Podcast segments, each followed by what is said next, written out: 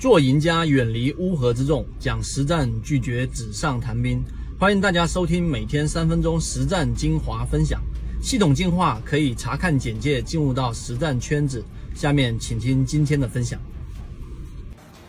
今天我们三分钟来给大家去讲解啊，一个交易系统里面所很重要的一个关键词叫做关联性。关联性是我们做投资也好，无论你是做股票、做期货还是做外汇等等，你要知道整个金融市场里面有两种类型的关联产这种这种呃品种的标的。第一种，它们是有强关联性的品种标的；另外一种是完全没有关联的这一种标的。很多对冲基金呢，他们更多的会把。啊，很多不相关的、没有关联性的品种来做对冲，最终能够实现我们所说的这一种风险规避。而今天我们讲的是前者，就是有强关联性的一些品种，你需要去了解的，尤其是做股票交易，你一定要去知道一些啊这一种关联性。举个例子，我们先说第一种，第一种就是实际上当每一次美元的。这一种连续性的下跌，往往对于黄金期货来说都是一种利好。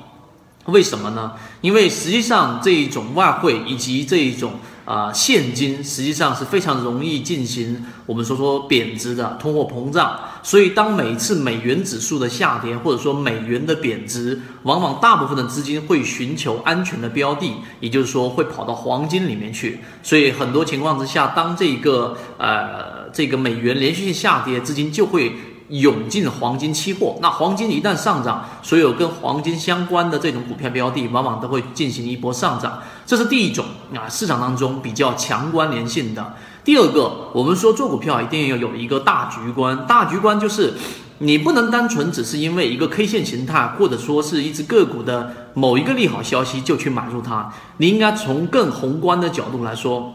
那么我们今天再举第二个例子，就是当市场出现比较大的这种通货膨胀的时候呢，啊，这个通货膨胀率啊，这一个在大幅上升的时候，市场的钱越来越不值钱的时候，往往相反的一个标的，也就是我们所说的这一种国债期货啊，国债十年期国债，那实际上呢，它就会进行一个比较大幅的一个上涨，这同样也是风险规避资金的一个流向。那这一种呢，是最常用的对冲基金里面所考虑到的。当市场经济通货膨胀啊，这一个。啊，非常严重的时候，国债期货往往会成为他们的一个标的。那国债期货又跟什么东西相关联呢？以及刚才我们所说的，当这个美元指数上涨呢，那它这个资金又会往哪一些板块里面去涌动呢？这些就是市场里面很显性，并且从历史上每一次你都能找到相应规律的这种强联动性的这种关联板块，我都会啊有一个非常详细的这种讲解。